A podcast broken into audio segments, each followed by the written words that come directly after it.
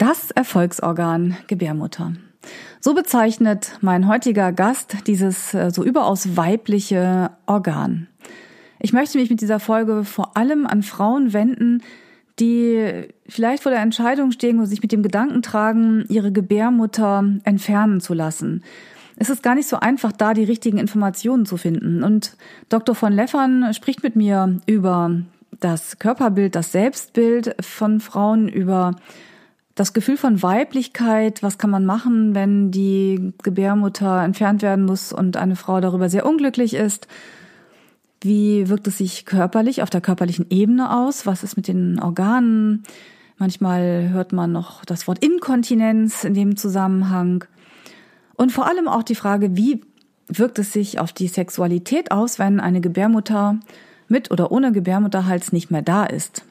Und da möchte ich gleich mal vorweg schon mal sagen, dass ja nur Gebärmütter entfernt werden, die in irgendeiner Form Probleme verursachen. Also da sind die Chancen auf eine bessere Sexualität doch ziemlich groß. Herzlich willkommen zu Alles über Sexualität, dem Podcast von die-sexualität.de. Ich bin Anja Drews, Sexologin und spreche hier über die gesellschaftlichen, kulturellen, politischen, gesundheitlichen, persönlichen, intimen, lustvollen und wunderbaren Seiten von Sexualität.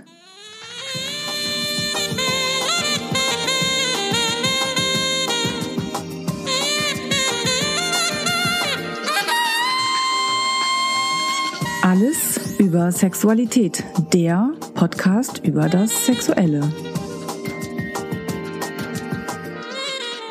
Auf meinen heutigen Gast habe ich mich ganz besonders gefreut denn er ist der einzige Mann, der meine Gebärmutter in seinen Händen hielt, wenn auch in geschnetzelter Form. Ich habe hier heute Herrn Dr. von Leffern, den Direktor des, der Albertin-Kliniken und Chefarzt der Klinik für Gynäkologie und Geburtshilfe, für meinen Podcast verhaftet und freue mich sehr, dass Sie heute dabei sind. Hallo. Gerne. Hallo. Sie selber äh, blicken ja schon auf eine ganz lange äh, Erfahrung zurück, Lebenserfahrung als auch berufliche Erfahrung. Sie haben gesagt, Sie sind 62, verheiratet, zwei Kinder, haben also ja jede Menge ähm, im Gepäck, was Sie mitbringen. Und ich muss sagen, mein Nicken ja, können Sie ja jetzt nicht hören. Hm? Mein Nicken können Sie ja nicht nee, hören. Genau, aber Sie können so, so Laute machen, so, mm, mm, so. mm. Ja, Sie kommen auch gleich dran. Sie dürfen auch gleich reden. also ich habe mich jedenfalls sehr wohl gefühlt, als ich bei Ihnen hier im Krankenhaus war zur Operation und wir haben dann ja schon tatsächlich auf dem OP-Tisch ein bisschen ähm, ein paar Themen angeschnitten zu diesem Thema Gebärmutterentfernung. Und ja, dazu möchte ich Sie heute eben befragen. Ja, ich fand das ähm, interessant, dass Sie diesen Podcast haben und ähm, sich auch vor allem über das Thema Sexualität und Gebärmutterentfernung ein bisschen näher mich befragt haben und sich auch dafür mhm. interessieren mhm. und vielleicht auch Ihre Hörer sich dafür interessieren. Für mich ist das ein ganz äh, wichtiges Thema, weil ähm, es, sich vor, vor vielen Jahren haben wir uns die Frage gestellt in der Medizin, muss man eigentlich, wenn man die Gebärmutter überhaupt entfernen muss, das muss man ja auch nicht immer, mhm. gibt ja auch viele Dinge, die man machen kann ähm, und die Gebärmutter erhalten. Mhm. Ähm, aber wenn man die Gebärmutter nun entfernen möchte oder muss, ähm, ist es dann immer notwendig, den Gebärmutterhals mit zu entfernen. Und das ist für mich ein großes Thema geworden, weil ich äh, im Jahr 2001 2000 oder 2001 ähm, der erste hier in Hamburg war, der die Gebärmutter entfernt hat, ohne den Gebärmutterhals zu, mit, mit zu entfernen, also das mhm. sozusagen getrennt hat. Das sind zwei verschiedene Operationsschritte, die man eigentlich immer zusammen macht und ich bin da auch ähm, nicht nur auf offene Ohren ähm, gestoßen, sondern es mhm. gab da eine alte Tradition, die hieß, äh, mit, wenn, wenn man die Gebärmutter entfernt, muss man auch die Gebärmutter, den Gebärmutterhals mit entfernen. Und aus meiner Sicht gab es sehr viele gute Gründe, das nicht zu tun. Mhm. Und das widersprach aber eigentlich der medizinischen Tradition. Und immer wenn man medizinische Traditionen bricht, dann muss man das ja auch gut erklären und muss mhm, ja auch, ja. es gibt ja auch einen guten Grund, warum Mediziner eher ein bisschen konservativer sind und eher auf Traditionen bauen. Ähm, nämlich, äh, wenn man immer sofort neuesten Trends aufsitzt, dann ist es ja immer auch ein kleines Experiment. Und das ist ja aber ein Experiment mit Menschen. Und deswegen ja, sind äh, Mediziner eher konservativ und glauben eher an das, was sie schon kennen und was, sie, was sich bewährt hat. Und deswegen ist es immer schwierig, in der Medizin ganz neue Wege zu gehen. Mhm. Und ähm, ich bin ja aber nicht der Erfinder der Gebärmutterentfernung mit Erhalt der, des Gebärmutterhalses, sondern ich bin sozusagen nur der, derjenige, der das äh, hier in Hamburg vorangetrieben hat als erster. Mhm. Und ähm, ähm, der sich mit diesem Thema überhaupt auseinandergesetzt hat. Also ich bin Ihnen jetzt ja aus ganz eigenen Beweggründen sehr dankbar dafür, dass, dass Sie das hier vorangetrieben haben. Jetzt habe ich mich gerade gefragt, weil Sie gesagt haben, dass diese Tradition, diese medizinischen Traditionen, hat das vielleicht auch was damit zu tun, dass eben sehr viele Ärzte, eben seit 2001 haben sie damit angefangen, einfach auch Männer sind, dass da vielleicht auch nicht so drüber nachgedacht wurde, was, was diese Operation für die weibliche Sexualität bedeutet? Ich glaube das eigentlich eher nicht, mhm. weil ähm, auch es gibt ja auch viele Frauen in der, in der Medizin und mhm. auch damals gab es schon äh, viele Frauen in der Medizin und ähm, nee, ich glaube, es hat tatsächlich was mit Tradition zu tun. Ja, okay. mhm. Und auch mit, dem, mit der Tatsache, dass man sich erstmal gar nicht darüber Gedanken machte, ähm, ob es nicht vielleicht, ob man nicht auf die, den Gebärmutterhals verzichten könnte. Das hat eigentlich äh, die, die folgende Historie, dass es in in grauer Urzeit, will ich mal sagen, also vor 50 Jahren ungefähr, mhm. ähm, die, so die Gebärmutter um meine, Geburt, um meine Geburt herum. Ja. Ich bin übrigens aufgewachsen noch mit diesem Bild der Totaloperation. Genau. Also ich hatte zum Beispiel meine Freundin damals, äh, deren Mutter hatte eine Totaloperation genau. und das war was ganz Großes und aber auch irgendwie nebulöses. Wir wussten ja nicht genau, was das war. Genau, dieser Ausdruck stammt aus dieser Zeit, ja, mhm. wo man nämlich unterschieden hat zwischen einer Totaloperation, das nannte man dann so, wenn man Gebärmutter und Gebärmutterhals entfernt hat, Ach also die total, Gebärmutter total entfernt hat. Ach, ich dachte, dass da wären auch die Eierstöcke Nein, mit rausgenommen das ist eigentlich worden. nicht der Fall, sondern es kommt eigentlich aus dieser Total- und Partial, also ah. dass man ah. teilweise die Gebärmutter nur entfernt. Da sehen Sie mal, habe ich das Und das auch nicht. kommt aus dieser Zeit, wo Operationen noch sehr schwierig waren, wo die Narkosen noch gefährlicher waren, wo man möglichst versucht hat, in möglichst kurzer Zeit die Operation zu beenden. Und aus dieser Zeit stammt das erste Mal, dass man gesagt hat, wir, wir schneiden einfach nur die Gebärmutter raus, lassen den Gebärmutterhals drin. Gebärmutterhals rausnehmen ist nochmal ein extra Schritt, das dauert nochmal mhm. lang, das ist nochmal kompliziert. Das machen wir jetzt gar nicht mit. Wir wollen ja nur die Gebärmutter, den Gebärmutterkörper entfernen, weil da zum Beispiel Myome drin sind, weil es Blutungsstörungen gab oder sowas. Mhm so dass man sich reduziert hat bei der Operationstechnik auf das Wesentliche und hat den Gebärmutterhals aber erhalten. Mhm. Nicht, weil man darüber nachgedacht hat, dass der vielleicht für die Sexualität irgendwie eine Rolle spielen könnte, sondern weil man einfach sagte, wir wollen die OP so glimpflich wie möglich über die Bühne bringen, weil es damals noch gefährlich war zu operieren. Man hat das immer mit Bauchschnitt gemacht, minimalinvasive Operationstechniken gab es ja noch gar nicht. Man hat das mit dem Bauchschnitt gemacht und dann hat man versucht, möglichst schnell sich wieder aus diesem Bauch zu entfernen und ähm, äh, hat dann diesen Schritt so gewählt. Man musste aber dabei die Gefahr eingehen, dass diese Frauen, die den Gebärmutterhals ja noch hatten, mhm. aber gar nicht selten einen Gebärmutterhalskrebs bekamen.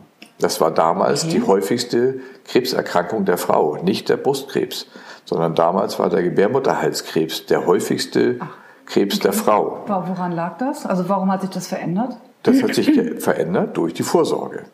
Durch die es gab damals noch keine, keine Vorsorgeuntersuchung, mhm. wo man Vorstufen finden konnte und dann entsprechend reagieren konnte, sondern die Frauen gingen ja nicht zum Frauenarzt einfach nur so aus Spaß oder zur Vorsorge. Mhm. Die gingen nur dann hin, wenn sie was hatten. Und dann hatten sie plötzlich einen Gebärmutterhalskrebs. Aber das heißt, das, das heißt, es tritt heute eigentlich genauso häufig auf, nur dass es heute viel früher erkannt wird und man kann dann gleich was machen, ohne so ist es, der Krebs richtig Wenn man es ganz grob äh, nimmt, ist es so, mittlerweile tritt es auch seltener auf, weil mittlerweile die Impfung schon, ähm, weil man ja impfen kann gegen Gebärmutterhalskrebs. Diese HPV-Impfung. Diese HPV-Impfung, die man bei den jungen Mädchen macht. Und das hat natürlich auch schon jetzt eine Wirkung, dass, dass äh, der Krebs häufig, weniger häufig auftritt. Aber das Wesentliche ist, dass man kleinste Vorstufen mittlerweile ja finden kann und die beseitigen und dann gibt es gar keinen Gebärmutterhalskrebs. Okay. Darf ich noch mal ganz kurz reingrätschen, diese HPV-Impfung? Mhm. Ähm, ich hatte da auch schon einen Podcast zugemacht und mich damit mehr beschäftigt.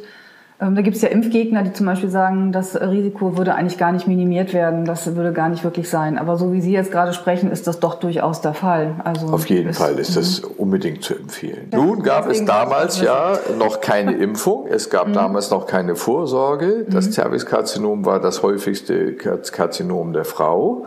Und wenn man dann den Gebärmutterhals erhalten hat, dann hatte diese Frau eine gewisses, ein gewisses Risiko, auch trotz Gebärmutterentfernung einen Gebärmutterhalskrebs zu bekommen.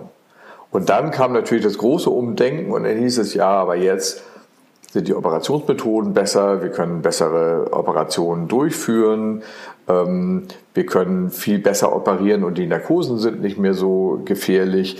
Jetzt können wir ja den Gebärmutterhals immer mit rausnehmen, das sind dann diese Totaloperationen.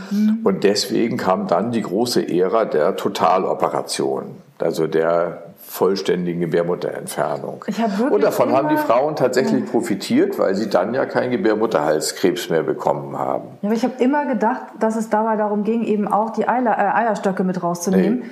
Und jetzt Das hat damit das nichts zu tun. Ja, das ist ja So. ganz spannend. Das heißt, man hat zuerst hat man nur die Gebärmutter rausgenommen, den Hals stehen lassen und dann hat man plötzlich die Totaloperation Genau. genommen. Und dann kam Und dass die Totaloperation zurück. viel besser ist, als den Gebärmutterhals zu erhalten, also die, die nicht totale Operation, Mhm.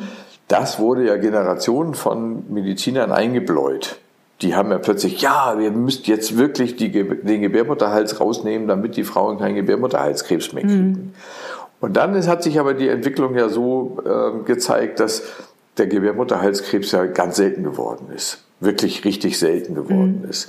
Durch die 4000 Vorsorge. 4800 Erkrankungen im Jahr habe ich Ja. äh, gelesen. Weil 40 Millionen Frauen im, im, äh, Ja. in der Bevölkerung.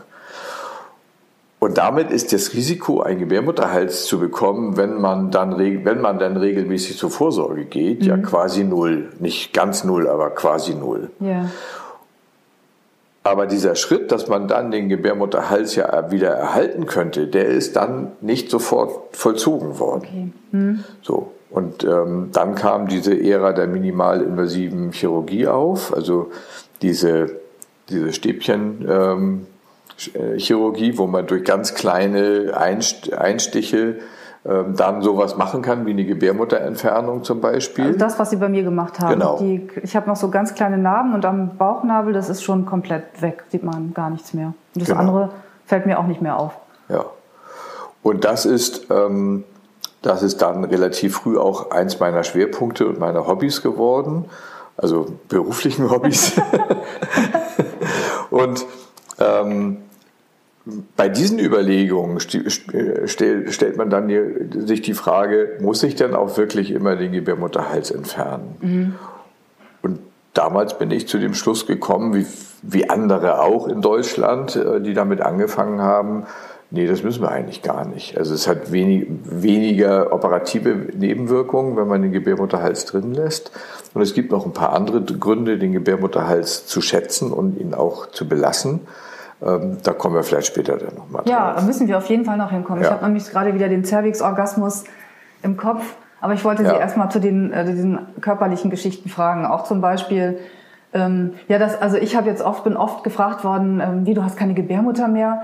Wie ist denn das? Ähm, dann kommst du auch in die Wechseljahre. Also ich komme sowieso jetzt irgendwann in die Wechseljahre, davon mal ganz abgesehen, Mhm. aber nicht, weil meine Gebärmutter nicht mehr da ist, weil die ja gar keine Hormone äh, produziert, sondern die Eierstöcke und die Genau. sind ja noch da. Ja. Das heißt, Frauen, die keine Gebärmutter mehr haben, haben aber trotzdem ihren Zyklus, nur dass sie nicht mehr bluten. So ist es. Also PMS habe ja. ich ja vorhin schon gesagt. Ja. PMS äh, findet trotzdem statt, das wunderbare prämenstruelle Syndrom. Mhm. Nur, dass ich mir jetzt, ich mir jetzt aufschreiben muss, wann es soweit ist, damit ich weiß, alles klar, das hier sind die Hormone und genau. das ist kein echtes Problem. Also der Zyklus funktioniert ja eigentlich noch, das mhm. Auf und Ab der Hormone, auch wenn jemand schlechte Laune hat vor, mhm. ähm, vor der Regelblutung, das mhm. bleibt.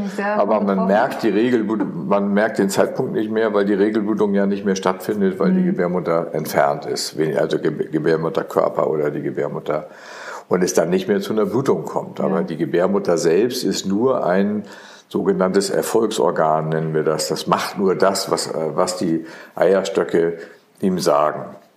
Und äh, wenn die Eierstöcke sagen, über den Hormonzyklus blutet, dann blutet das. Und wenn die sagen, blutet nicht, dann blutet es nicht. Und ähm, deswegen ist das, äh, die Gebärmutter ist letztendlich ein Brutkasten, der von außen gesteuert wird. Also Erfolgsorgan finde ich ist ein super Wort dafür. Ja. Das ist ja auch so ein Thema, das, in dem ich, weil ich bin ja im Vorwege auch schon häufiger mal aufs Gespräch gekommen mit Frauen, die sich überlegt haben, brauche ich meine Gebärmutter noch, muss sie raus oder es ist irgendwas und ich weiß nicht genau. Hm, viele Frauen, die sich auch über die Gebärmutter, über das die Gebärfähigkeit ja auch definieren. Und ähm, wenn dann diese Möglichkeit nicht mehr da ist, der Brutkasten nicht mehr, nicht mehr vorhanden ist, dann macht das was mit ihnen. Ähm, wobei ich jetzt ja aus eigener Erfahrung nur sagen kann, das ist eine reine Kopfgeschichte. Weil, weil meine Gebärmutter ist weg und ich merke, abgesehen davon, dass ich dieses Ungemach nicht mehr habe, warum ja. ich sie nicht mehr habe, ähm, merke ich ja nichts. Also ich merke nicht, dass sie nicht da ist. Ich könnte also trotzdem Übungen machen, wie atme in deine Gebärmutter und würde kein, ich merke keinen Unterschied. Also ob das Organ so da ist oder nicht. Also, Sie können es nicht fühlen. Genau, ich kann es nicht fühlen. Ich konnte ja. es vorher nicht fühlen. Ich habe nur die Auswirkungen gemerkt, dass, dass sie da war. Da ich, ja gut, ich habe jetzt auch keinen Kinderwunsch gehabt, von daher war das für mich kein Problem. Also ich nehme es durchaus ernst, wenn Frauen damit Probleme ja. haben, aber es ist eben, ja, es ist kein Unterschied. Genau. Gebärmutter kann auch Schmerzen machen, wenn sie krank mhm. ist. Also wenn da Myome drin sind, Adenomyose, ja. sowas. Ähm, das kann auch Schmerzen machen, insbesondere bei der Regelblutung, aber auch außerhalb der Regelblutung. Aber eine normale Gebärmutter spürt die Frau nicht, hm. soweit ich das beurteilen kann. Ja, ja. Also ich kenne Frauen, die, die sehr spirituell sind oder mit ihrem Körper äh, irgendwie ganz anders umgehen und die sagen dann vielleicht schon, dass sie das spüren. Ich persönlich äh, auch nicht. Also da bin ich auch ganz froh drüber. Ja. Und dass ich dieses Ungemach eben jetzt nicht mehr habe. Ich habe das, was Sie gerade gesagt hatten, diese starken Regelblutungen und Schmerzen und bin sehr froh, dass das nicht mehr ist. Das heißt, ähm, beim Sex ist es ja, dann kann es ja auch sein, dass es dann auch ähm, wehtut, weil genau. was angestoßen wird, weil Myome da im Weg sind oder ähm, irgendwas anderes ist. Genau. Das heißt, da kann es dann auch gut sein. Welchen Frauen es gibt ja sogar, es gibt ja gute Studien, die zeigen, dass die Sexualität der Frau nach einer Gebärmutterentfernung besser ist als vor der Gebärmutterentfernung, wenn es ein Problem mit der Gebärmutter gab. Das heißt also, ja, da wenn, die, wenn die Frauen, äh, wenn die Frauen ständig geblutet haben, sagen wir mal, das mhm. typische Beispiel, bluten irgendwie zwei Wochen im, im Monat und nicht alle Frauen mögen Sex haben äh, während der Regelblutung. Mhm. Ähm, das heißt, es fallen schon mal zwei Wochen Sex im Monat aus, nur weil, weil die Frau ständig blutet. Und wenn das dann wegfällt, dann ist natürlich die Frequenz, die Häufigkeit der sexuellen Kontakte häufiger wenn es erstmal gar keine Blutung mehr gibt.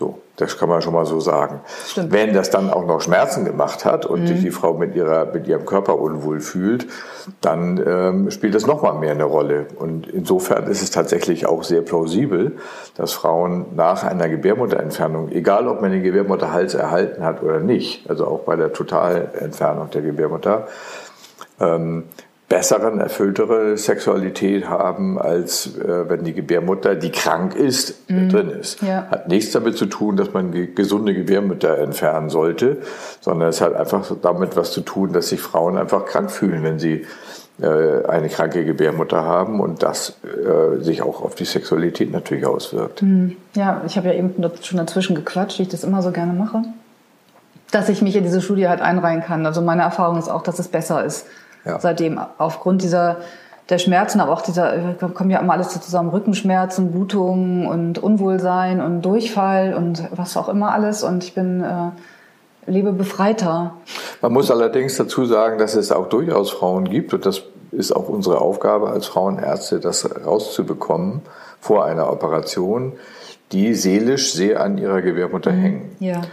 Und wenn das der Fall ist, und viele Frauen wissen das auch einfach, die können das auch benennen, mhm. ähm, wenn das der Fall ist, dann sollte man mit einer Gebärmutterentfernung, ob Teilentfernung oder Ganzentfernung, sehr zurückhaltend sein, weil es tatsächlich echte Depressionen gibt nach mhm. einer Gebärmutterentfernung, ähm, was früher sehr viel damit zusammenhing, dass man auch die Eierstöcke mit entfernt hat. Das war ja auch noch so ein Ding. Das ist jetzt, führt jetzt hier zu weit, aber mhm. früher hat man ja gerne auch bei diesen Totaloperationen dann auch gleich alles. Ne, das man, nannte man dann eine Totalausräumung. Oh, ne? Weiß ich noch, dass meine, meine, Mutter oder meine Oma immer noch von Totalausräumungen gesprochen haben. Mhm. Und dann hat man die Eierstöcke mit rausgenommen. Und ähm, das führt natürlich erst recht durch den Hormonverlust auch zu Depressionen. Aber auch ohne diese Entfernung der Eierstöcke kann das einen psychischen Knacks machen, wenn plötzlich dieses weibliche, typisch hm, weibliche ja. Organ nicht mehr da ist und man das Gefühl hat, und das ist ja immer nur, spielt sich ja im Unterbewusstsein ab, wenn das Gefühl der Frau da ist, ich bin jetzt nicht mehr eine vollständige Frau. Ich bin sozusagen in meiner Weiblichkeit amputiert. Mhm. Und das kann tatsächlich dann zu schweren psychischen Problemen führen, und das muss man im Vorwege einer solchen Operationsplanung, muss man das klären. Naja, ja, das finde ich gut, dass Sie da ein Augenmerk drauflegen. Das ist ja das, was ich vorhin angesprochen habe, dass das ist dieses ähm, Selbstbild als Frau. Genau. Es ist ja auch so, dass äh, die Wechseljahre, weiß nicht, bei einem Drittel der Frauen passiert gar nichts, beim Drittel mehr und beim Drittel ganz viel. Dass das ja auch so ist, dass für die Frauen, die an ihrer Fruchtbarkeit hängen, für die Fruchtbarkeit Weiblichkeit bedeutet, dass die ja dann viel größere Probleme haben, die nicht, nicht eigentlich nicht ursächlich mit den Wechseljahren, mit den Hormonumstellungen zu tun haben, sondern mit diesem Kopf. Richtig. Bild, dass da, ja genau, dass sie dann nicht mehr eine richtige Frau sein könnten. Das Und das, was Sie eben gerade erwähnt haben, ist ganz wichtig. Das ist auch eine Erfahrung, die können Sie in Büchern nicht wirklich nachlesen, aber ich mache ja jetzt irre viel Sprechstunde, gerade was Gebärmütter angeht, ähm, Myom-Sprechstunde, Endometriose-Sprechstunde und so weiter. Und wir haben es damit auch mit vielen äh, Frauen zu tun, die eigentlich immer versucht haben, schwanger zu werden und wo es nicht geglückt ist, weil die Gebärmutter nicht gesund war. Mhm. Und bei denen merkt man sehr viel häufiger, dass die an ihrer Gebärmutter noch sehr hängen. Auch wenn klar ist, dass äh, Schwangerschaft schon längst kein Thema mehr ist, über 45 Jahre alt und eigentlich nur Probleme mit der Gebärmutter und das Thema Schwangerschaft ist auch schon irgendwie abgehakt aber es bleibt im Hinterkopf immer noch so ein bisschen drin und die Gebärmutter hat auch noch nicht das getan, was sie eigentlich tun sollte. Die hat ihre Pflicht noch nicht erfüllt und mhm. darf dann auch noch nicht entfernt werden. Und das, das, das ist ein im Unterbewusstsein dieser Frauen verankert und mhm. da kann man auch nicht mit Argumenten irgendwie großartig gegen an, sondern das ist einfach so, muss man akzeptieren und dann muss man Wege finden, diese Erkrankungen der Gebärmutter so zu behandeln, dass man die Gebärmutter aber drin lassen kann. Ja, und als ich hier war, war, hatte ich auch eine Frau kennengelernt, die das genau das hatte, was Sie gerade gesagt haben, die ähm, keinen, den unerfüllten Kinderwunsch hatte und jetzt die Gebärmutter ähm, entfernen ließ, die aber damit dann glücklicherweise ähm, gut zurechtkam. Ja. Aber es ist natürlich schon tragisch. Also das ist, ähm, ja, finde ich schwierig. Wobei ich jetzt, ich glaube, vor drei oder vier Jahren war das Thema bei mir auch schon mal mit der Gebärmutterentfernung. Und da war ich auch nicht so weit. Da wollte ich sie auch nicht hergeben. Mhm. Da ähm, habe ich erstmal, war ich auch hier zur Embolisation genau. von einem des Myoms. Und, ähm, das ist ja eine gute Methode, um, die, um, um teilweise Probleme dann auch zu beheben und trotzdem die Gebärmutter drin zu lassen. Mhm. Und wenn es nicht möglich ist, die Gebärmutter zu erhalten und es wirklich medizinischer Unsinn ist, die Gebärmutter zu erhalten, dann muss man unter Umständen ähm, auch ähm, psychologisch intervenieren mhm. und muss tatsächlich das vorbereiten, so eine Operation. Ich habe da eine gute Freundin, die ist äh, Psychologin, gerade für gynäkologische Erkrankungen, ähm, Psychosomatikerin und die da schicke ich die Patienten dann hin und die machen ein, zwei, drei Sitzungen vorher, bevor sie sich dann entscheiden tatsächlich für eine Gebärmutterentfernung und das hilft. Also man kann das auch vorbereiten. Ja, ja. ich arbeite Schritt. ja auch als Sexualtherapeutin und habe natürlich auch ähm, da Gespräche mit Frauen über diese Themen. das ist schon, ja, denke ich auch, dass es, ähm, also mit sich alleine auszumachen, ist einfach blöd, und, sondern einfach mal diese Reflexion zu haben. Was steckt dahinter? Ja. Was, was bedeutet das für mich? Und wie kann ich vielleicht auch mein Bild von Weiblichkeit nochmal irgendwie anders entfalten? Ja. So, ja. Mhm. Welchen Frauen, was, ich hatte Sie damals schon gefragt, wie viele Frauen oder wie viele Gebärmutter, ich fand übrigens den Plural schön, Gebärmütter, habe ich noch nie gehört. wie viele Gebärmütter ähm, schätzen Sie oder wie viel operieren Sie? Wie viele Frauen sind davon betroffen? Also ähm, wir haben ungefähr 40.000 Gebärmutterentfernungen im Jahr. Oh, in Deutschland? Ach so, in Deutschland, ja. Ja, nicht wir. Da dachte ich gerade, wow. Okay, dann müsste ich nicht mehr arbeiten. Wenn ich so viel, so viel Arbeit schon gearbeitet hätte, dann wäre ich, äh, aus, hätte ich ausgesorgt. Nein, ähm, man kann das nicht gut vergleichen, weil wir hier bei uns im Krankenhaus, hier im Albertin Krankenhaus, zwei große Zentren haben, die größten Zentren dieser Art in Norddeutschland. Okay. Und das ist einmal das Myomzentrum. Das ist einfach mein super Schwerpunkt und immer schon gewesen und schon seit langer, langer Zeit. Und ich habe äh, damals auch 2005 das erste Myomzentrum in Deutschland überhaupt gegründet, weil ich festgestellt habe, das muss man zentralisieren. Das, dieses Thema ist nicht so ein Allerweltsthema, mhm. wo man einfach, wo jeder einfach mal ein bisschen Myome raus äh, operiert, sondern das ist sehr viel differenzierter und man kann da sehr viel andere Dinge machen. Und da muss man sich wirklich einarbeiten in die Materie. Das heißt, Fachkompetenz ist da ganz Da kommt auch die Embolisation. Also mhm. ich habe damals dann die erste Embolisation hier in Hamburg gemacht und dadurch ist sowas entstanden, also so eine Expertise, die sich eben dann gemündet hat, dass ich dann dieses Myomzentrum gegründet habe und wir mhm. behandeln ungefähr 1000 Frauen mit Myom im Jahr hier in der Klinik. Und ähm, das zweite Zentrum ist das Endometriosezentrum, was ja auch eine Erkrankung der Frau, der jungen Frau, der Gebärmutter ist, mhm. teilweise der Gebärmutter ist. Ähm, und ähm, da behandeln wir auch ungefähr 1000 Frauen. Und aus dieser Situation heraus, dass wir so stark spezialisiert sind auf diese Gebärmuttererkrankungen, haben wir natürlich auch viele Hysterektomien, also viele Gebärmutterentfernungen. Mm, okay. Ähm, wir haben aber auch viele, wo wir die Gebärmutter nicht entfernen. Und ähm, wir machen im Jahr bei Myomen, also bei diesen gutartigen Tumoren der Gebärmutter, machen wir 280 Operationen, wo wir die Gebärmutter nicht entfernen, sondern nur die Myome entfernen. Mhm. Das ist eine irre hohe Zahl. Das, das können Sie jetzt gar nicht einordnen, aber äh, Sie können vielleicht einordnen, dass in vielen anderen Kliniken so etwas einmal im Monat operiert wird. Bei uns okay. jeden Tag, mindestens einmal. Ja. Und ähm, das, ähm, das bedeutet aber auch, dass es sehr, sehr viele Frauen gibt, die dann aber auch sagen, nee, lass mal, ähm, nehmen Sie mal lieber die ganze Gebärmutter raus. Ich möchte auch keine Blutung, äh, Blutungen mehr haben. Ich möchte auch jetzt das Thema ganz vom Tisch haben. Ich habe gar keinen Kinderwunsch mehr. Und ähm, deswegen machen wir ungefähr im Jahr 500 Gebärmutterentfernungen aus gutartigen Gründen, also aus mhm. wegen Myom, Adenomyose oder anderen, äh, also nicht Krebserkrankungen. Also Krebserkrankungen kommen da so nochmal dazu. Tag. Mhm. Und davon ungefähr zwei am Tag, ne? wenn man, mhm. wenn man äh, 250 Arbeitstage zugrunde legt im Jahr, okay. dann sind es ähm, zwei am Tag. Mhm. Und das kommt ungefähr hin. Ähm, und wenn man das jetzt erstmal so hört, dass man sagt, oh, die operieren da zwei äh, Gebärmütter am Tag raus, was ist denn das für eine Schlachterklinik? Da muss man aber bedenken, dass wir darauf spezialisiert sind und dass mhm. wir auch darauf spezialisiert sind, die Gebärmutter zu erhalten und das auch tun, auch viel häufiger als andere. Müssen wir uns irgendwie beeilen? Oder? Nö, nö also ich habe Zeit. Okay. Nee, ja für die Ihnen. Zuhörer, die nö. finden das vielleicht langweilig, wenn wir so lange reden.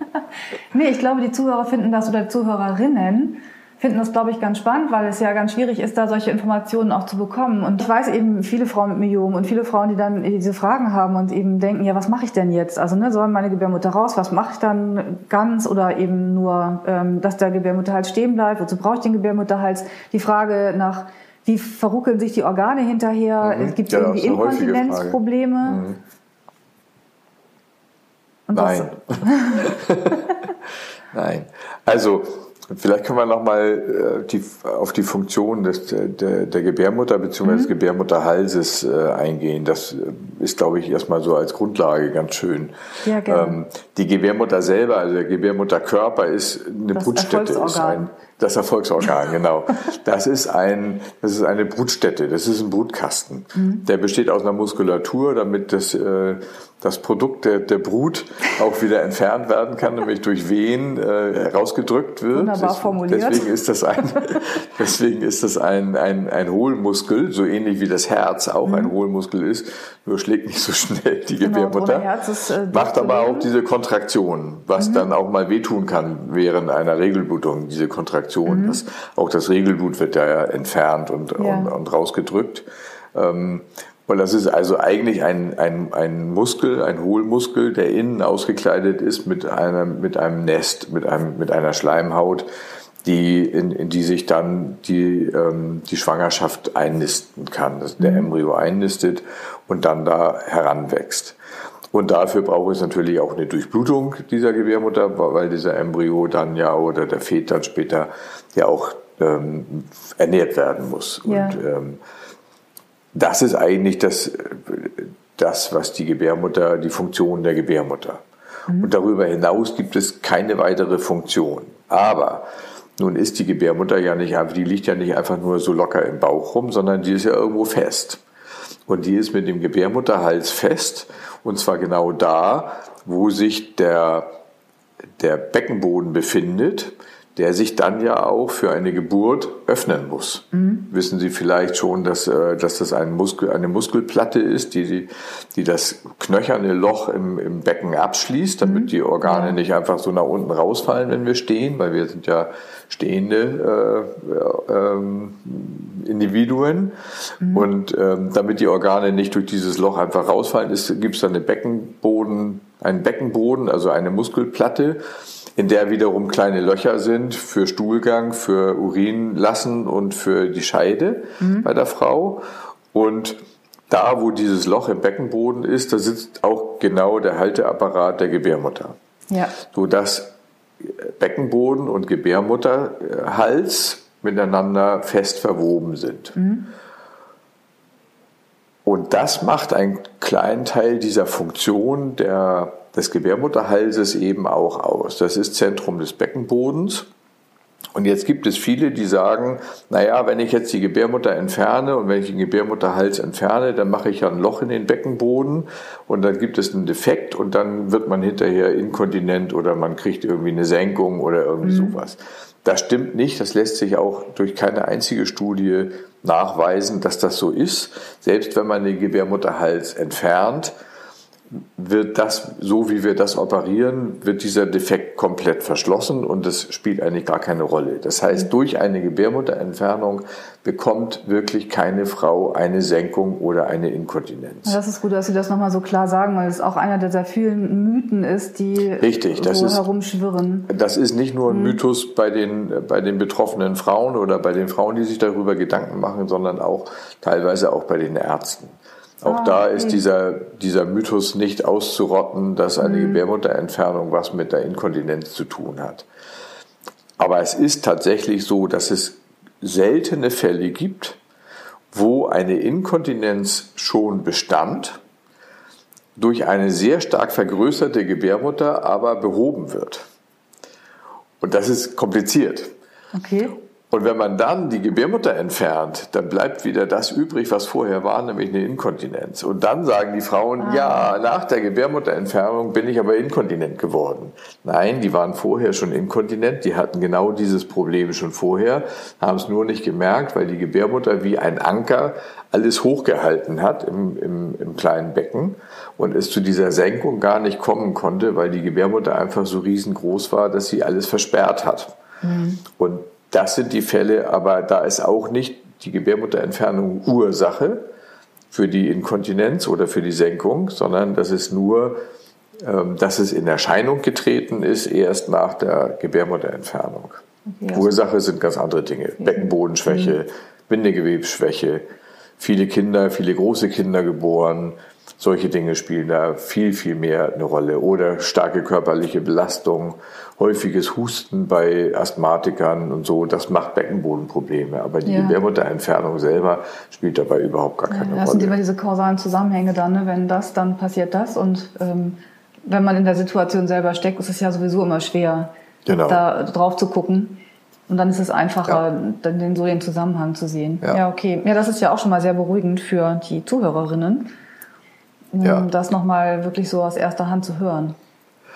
Also diese Beckenbodenproblematik ist nicht das, ist nicht der Grund, warum ich meine, dass man den Gebärmutterhals lieber erhalten sollte. Das spielt dabei für mich persönlich keine Rolle. Und es mhm. lässt sich auch in keiner einzigen Studie irgendwie zeigen. Also es ist mehrfach untersucht worden und es zeigt sich nie ein Unterschied zwischen einer Gebärmutterentfernung mit Gebärmutterhals oder ohne Gebärmutterhals, was den Unterschied der Beckenbodenproblematik angeht. Okay. Ähm, solche Studien zu machen ist aber sowieso sehr schwierig.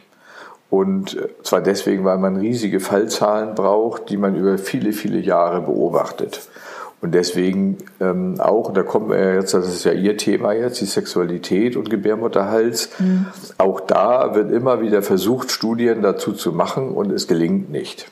Und Sie finden keine Unterschiede, obwohl ich fest davon überzeugt bin, dass es Unterschiede gibt. Aber, also ob man den Gebärmutterhals nun hat äh, in der Sexualität oder ob man den nicht hat. Mhm. Ähm, warum, wie komme ich darauf? Es gibt ähm, sogenannt, also es gibt in der Sexualmedizin tatsächlich Untersuchungen, wo man feststellen kann, dass bei der sexuellen Erregung die Befeuchtung der Scheide abhängig ist von der Durchblutung der Scheide. Mhm. Da gibt es äh, tatsächlich echte Untersuchungen, die das zeigen mit, mit Probandinnen, die mhm. sich äh, sexuell stimulieren und dann ähm, misst man die Feuchtigkeit in der Scheide. Das kann man messen und man kann auch gleichzeitig die Durchblutung der Scheide messen. Mhm. Stellt fest, bei sexueller Erregung wird die Durchblutung mehr und dadurch kommt auch die Feuchtigkeit zustande. Ja. Ähm, die Feuchtigkeit bei der sexuellen Erregung kommt ja sowieso aus dem Blut. Also es kommt ja nicht durch Drüsen oder so, sondern das ist ja tatsächlich ein, ein Blutsekret, was ausgedrückt wird in die Scheide. Also mhm. da, man braucht die Durchblutung der Scheide dafür. Ja, ja.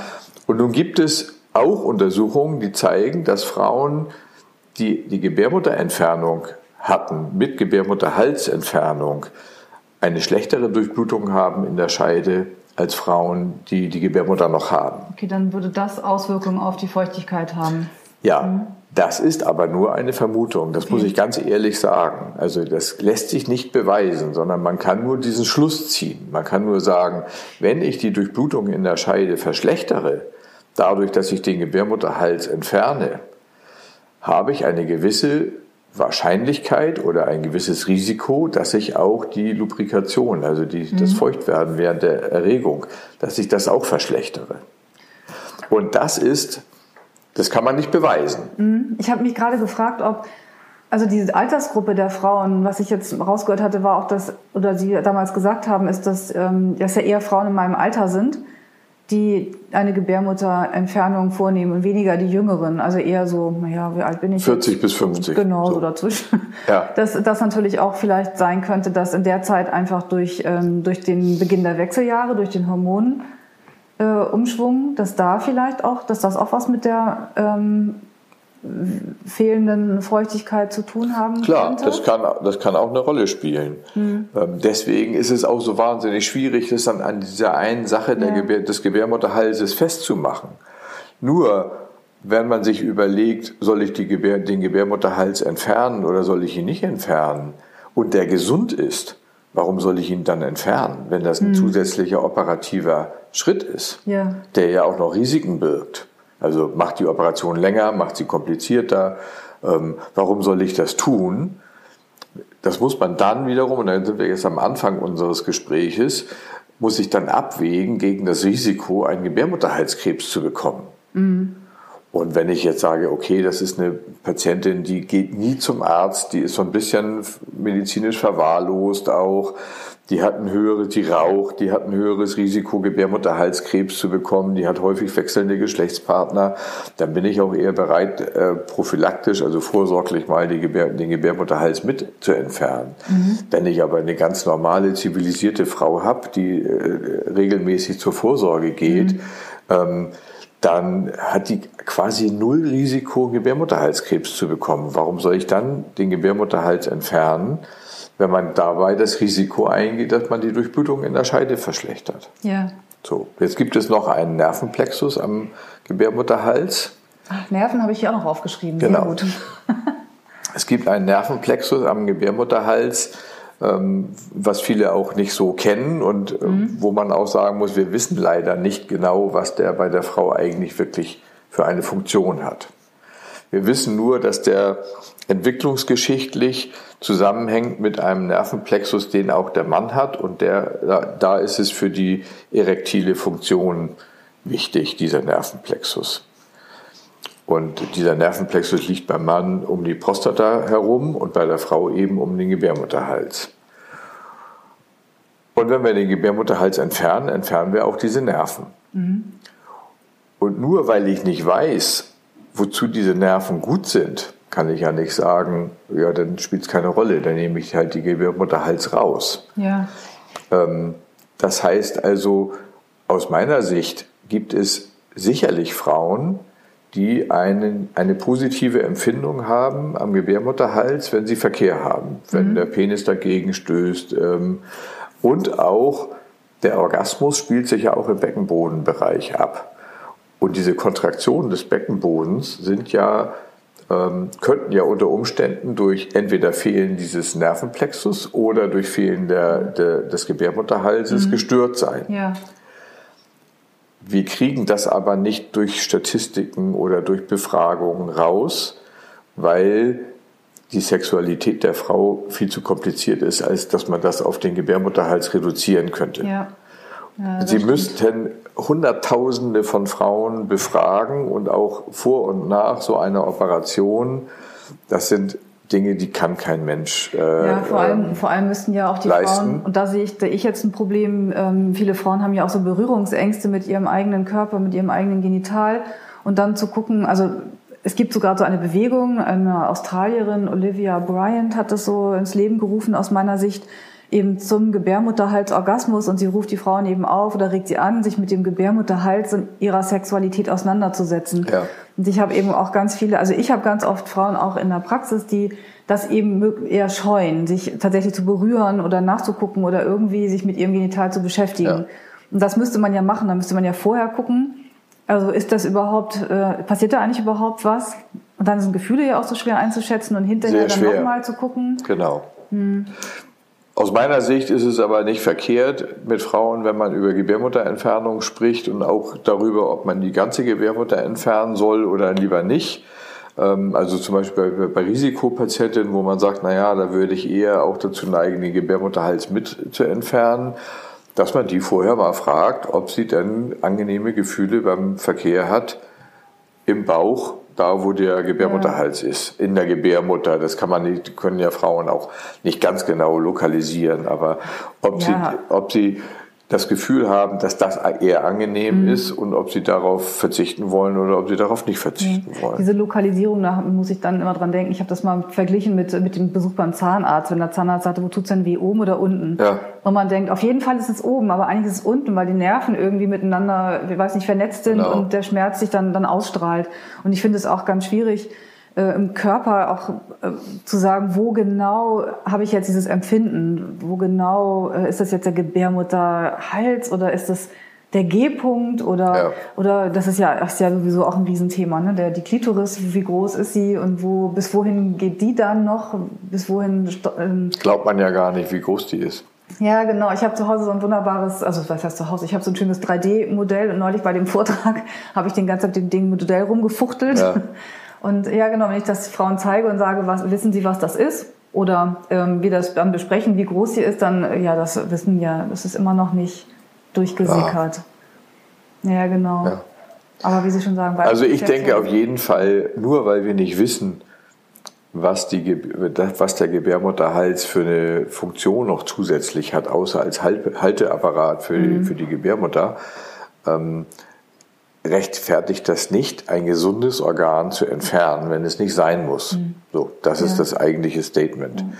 Aus meiner Sicht muss es eine Begründung geben dafür, dass man den Gebärmutterhals entfernt. Das kann man ja durchaus, also es gibt ja durchaus Gründe, das zu tun, aber nicht gesagt, bei ne, jeder Frau. Risiko, genau. ähm, Risikoverhalten von Frauen.